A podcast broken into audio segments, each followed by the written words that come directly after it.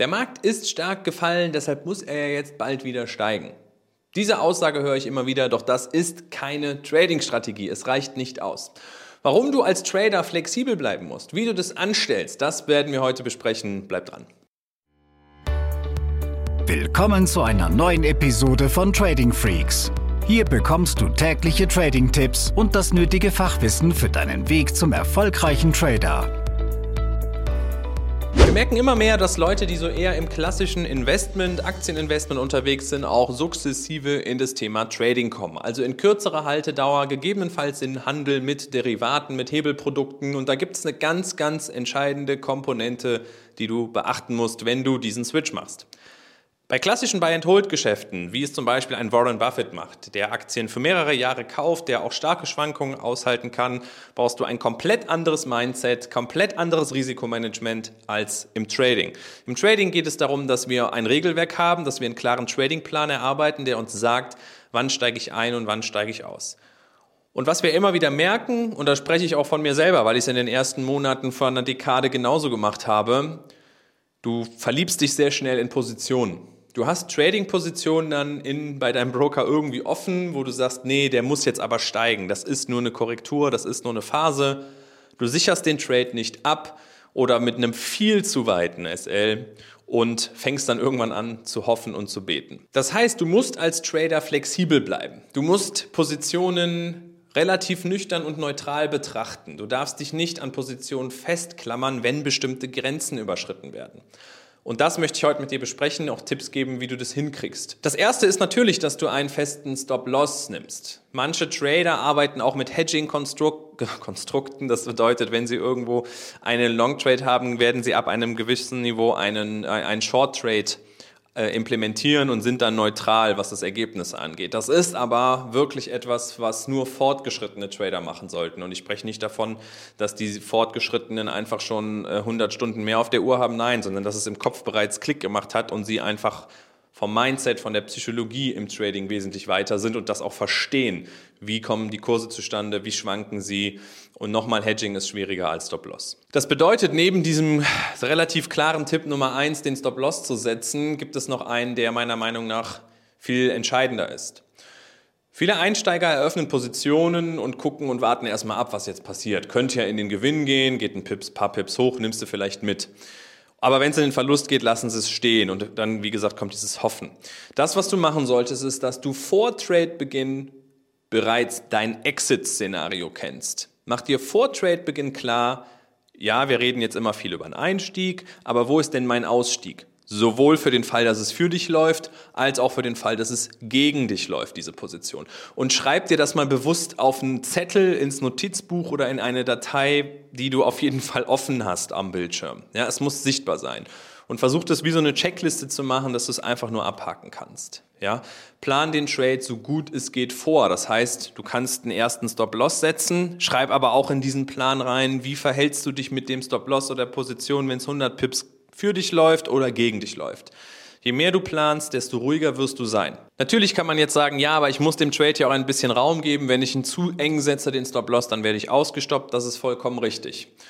Du musst das Ganze halt sehr nüchtern und eben flexibel betrachten und du kannst dich an drei Kategorien orientieren, die du zur Entscheidungsfindung mit hinzuziehst, ob du den Trade laufen lässt oder ob du ihn beendest. Das erste ist die Charttechnik.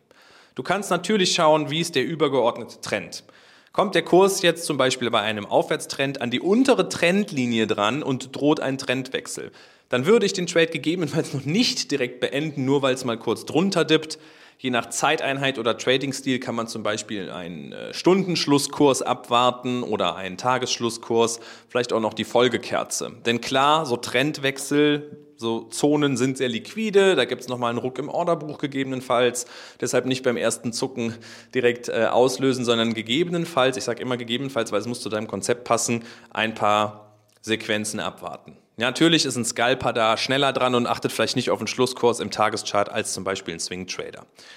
Die zweite Kategorie ist dann die Geopolitik. Gibt es im Rahmen der Geopolitik irgendwelche Spannungen oder auf der anderen Seite ja, Konflikte, wie jetzt gerade Ukraine, Russland, wo ich dieses Video aufnehme, wo einfach eine gewisse Angst vor einem Krieg im Markt ist, wo Positionen gesichert werden, auch verkauft werden, wo ein gewisses Risk-Off-Sentiment ist. Es gibt da aber auf der anderen Seite ja, ich sag mal vorsichtig, Profiteure. Zum Beispiel ist der Ölpreis jetzt auf einen Sieben-Jahres-Hoch gestiegen. Und ähm, wenn du jetzt im Ölpreis short gewesen wärst, könnte man sagen, na, vielleicht durch die anhaltenden Spannungen macht es einfach Sinn, diese Idee zu beenden. Du musst als Trader also wirklich auch dir immer wieder, mehrmals in der Woche oder im Monat eingestehen, okay, mit dieser Position lag ich falsch. Wenn wir über Trefferquoten von 50, 60, 70 Prozent sprechen, dann ist es doch so, dass ich auf der anderen Seite auch weiß, okay, ich werde mehrmals in der Woche ausgestoppt und das gehört einfach dazu.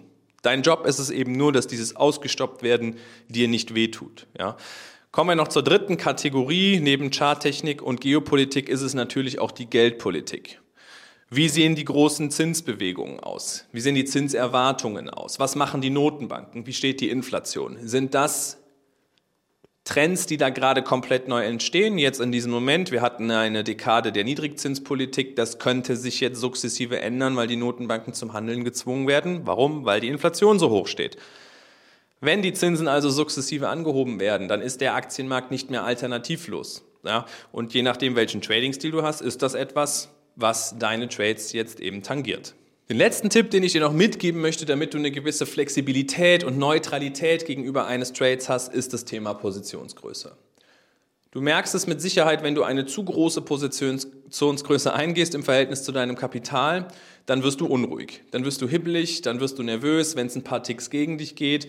Und deshalb kann der Tipp nur lauten, versuch mit kleinen Positionsgrößen zu arbeiten, sodass der Trade dir fast schon egal ist. Du wirst gerade im aktiven Trading so viele Trades noch in deinem Leben machen, es gibt nicht diesen einen Monster-Trade. Und über die Positionsgröße bestimmst du praktisch dein Nervositätslevel. Ja? Also klein halten, wir orientieren uns immer an so einer 1%-Regel, dass man maximal 1% pro Trade von seinem Kontokapital riskiert. Und vielleicht bist du etwas offensiver oder ein wenig defensiver, find das heraus. Ja, aber da kann ich dir sagen, dieses Thema wird dir definitiv helfen, um zu schauen, bin ich emotional oder eben das, was wir wollen, emotionslos vor dem Bildschirm. Das heißt, die Quintessenz heute ist folgende. Verlieb dich nicht in eine Position. Es kann sein, dass du 46 Trades machst, die irgendwie gut gehen, ja, ohne tolle Absicherung und die 47. reicht aus, um dein Konto zu schrotten. Ein Trade, egal ob du 10 oder 1000 Trades machst, reicht aus, wenn du ihn nicht vernünftig absicherst, dass der monatelange Arbeit kaputt macht. Mach dir das klar und deshalb immer wieder diesen Schmerz ertragen, vorsichtig ausgedrückt, dass man hier auch ausgestoppt wird. Und das gehört dazu. Es ist ein komplett anderes Konzept im Daytrading oder Swing Trading als im Buy-and-Hold-Investment, wie es eben ein Value-Investor tun würde. Um zu entscheiden, wann du dann einen Trade beendest, kannst du einerseits charttechnische Elemente nehmen, einfach auch nur große Trends zum Beispiel, die vielleicht gerade wechseln, da nicht auf den ersten, auf das erste Andippen einer Trendlinie äh, gehen, sondern gegebenenfalls noch zwei, drei Kerzen abwarten. Sollst aber du letztendlich entscheiden. Geopolitik oder Geldpolitik sind Dinge, die sich ändern können und die eben komplett neue Trends und Transfers von Geld in andere Währungsräume verursachen können. Auch das kann man hinzuziehen. Und last but not least, schreib dir vor Trade-Beginn schon die Exit-Szenarien auf. Wann beendest du den Trade im Fall, dass es gut läuft, dass es irgendwie seitwärts läuft und dass es knallhart gegen dich läuft. Ja, je mehr du vorher planst, desto ruhiger wirst du am Bildschirm sein. Probier es aus, vielleicht hast du andere Ideen, schreib es gerne in die Kommentare und bis zum nächsten Mal. Diese Episode ist zu Ende. Abonniere diesen Kanal für noch mehr Trading-Tipps und schau vorbei auf tradingfreaks.com.